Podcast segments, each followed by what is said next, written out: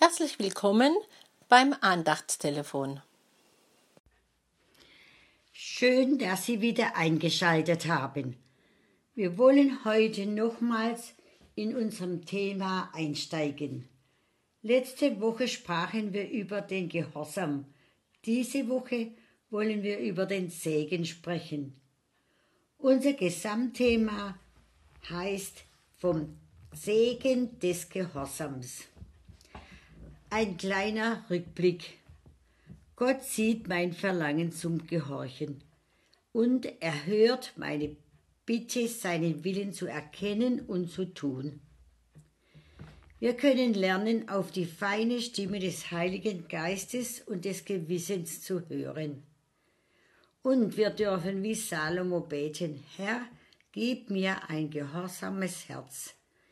Ich glaube, diese Bitte ist nie überflüssig und wir dürfen sie bis zum Lebensende zu unserem Herrn bringen. Herr, gib mir doch bitte ein gehorsames Herz. Worin besteht denn das Wohlergehen, der Segen des Gehorsams? Gottes Willen geschieht in meinem Leben. Können Sie das so stehen lassen? Was wäre gewesen, wenn Noah sich geweigert hätte? Wenn Mose bei seinem Schafen geblieben wäre? Wenn wir bei großen und scheinbar kleinen Entscheidungen und Weichenstellungen Gottes Willen erkennen und tun, bleiben wir in Verbindung mit ihm. Leider besteht bei uns Menschen immer wieder die Gefahr, dass wir Gottes Wort so auslegen, wie es gerade uns passt und etwas ganz anderes rauskommt. Gehorsam ermöglicht uns Erfahrungen mit Gott und Gott kann in unserem Leben seine Ziele verwirklichen und sich dadurch verherrlichen. Wenn wir gehorchen, egal wie geringfügig die Sache ist, steht die ganze Allmacht Gottes hinter unserem Handeln. Sehen wir am Leben von Saul. In 1 Samuel 15 steht Sauls Sieg und seine Verwerfung. Saul bekam von Gott den Auftrag, Krieg gegen die Amalekiter zu führen. Er sollte an allen Männern, Frauen, Kindern, Säuglinge, Rinder, Schafe und Kamele den Bann vollstrecken, das heißt, sie töten. Saul schlug die Alamekiter, aber den König Agag fing er lebendig. Und an den besten Schafen, Rindern, Kamele und Esel vollstreckte er den Bann nicht. Den Bann vollstreckte man nur bei dem, was keinen Wert hatte. Der Krieg mit den Amalekiter, das war Sauls Sieg, aber auch seine Verwerfung, weil er Gott nicht gehorcht hat. Samuel musste ihm sagen, Gehorsam ist Gott wichtiger als Opfer. Wenn Sie heute ein paar Minuten Zeit haben, lesen Sie im 1. Samuel 15 das ganze Kapitel.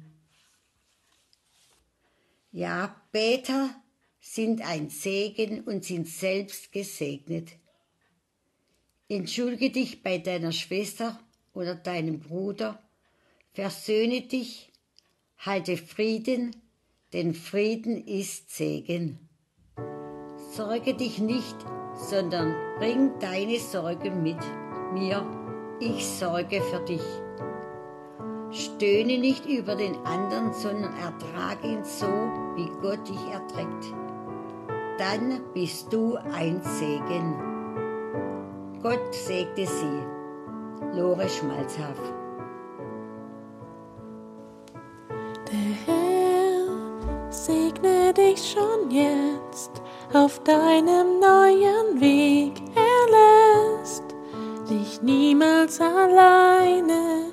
Er selbst gehe dir voraus und leite Schritt für Schritt. Er weiß genau, was du brauchst. Kein Weg verläuft gerade, er kann auch steinig sein. Sei voller Zuversicht, denn Gott hält sein Wort ein.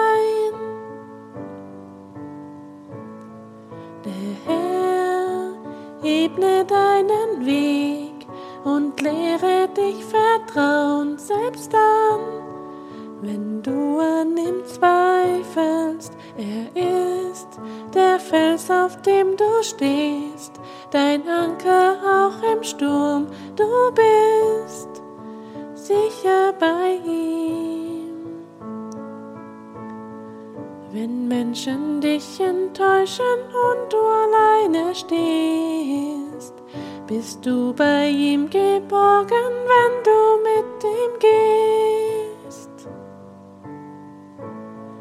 Der Herr segne dich schon jetzt für deinen neuen Weg. Er lässt dich niemals alleine.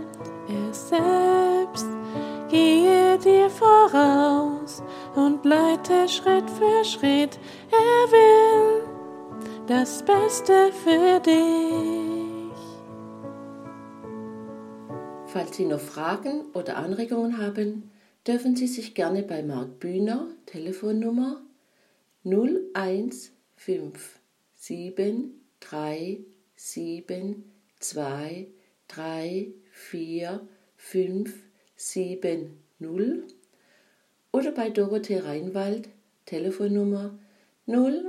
0152333761561 melden.